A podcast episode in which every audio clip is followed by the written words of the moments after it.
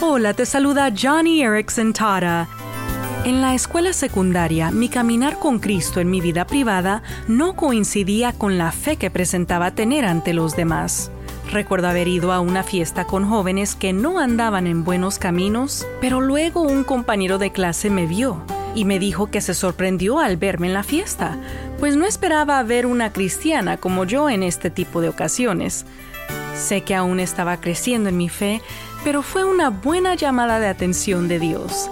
En el Evangelio de Juan, capítulo 16, dice que Jesús convencerá al mundo de su error en cuanto al pecado y a la justicia. Bueno, creo que a veces Jesús lo hace por medio de las personas que menos esperamos.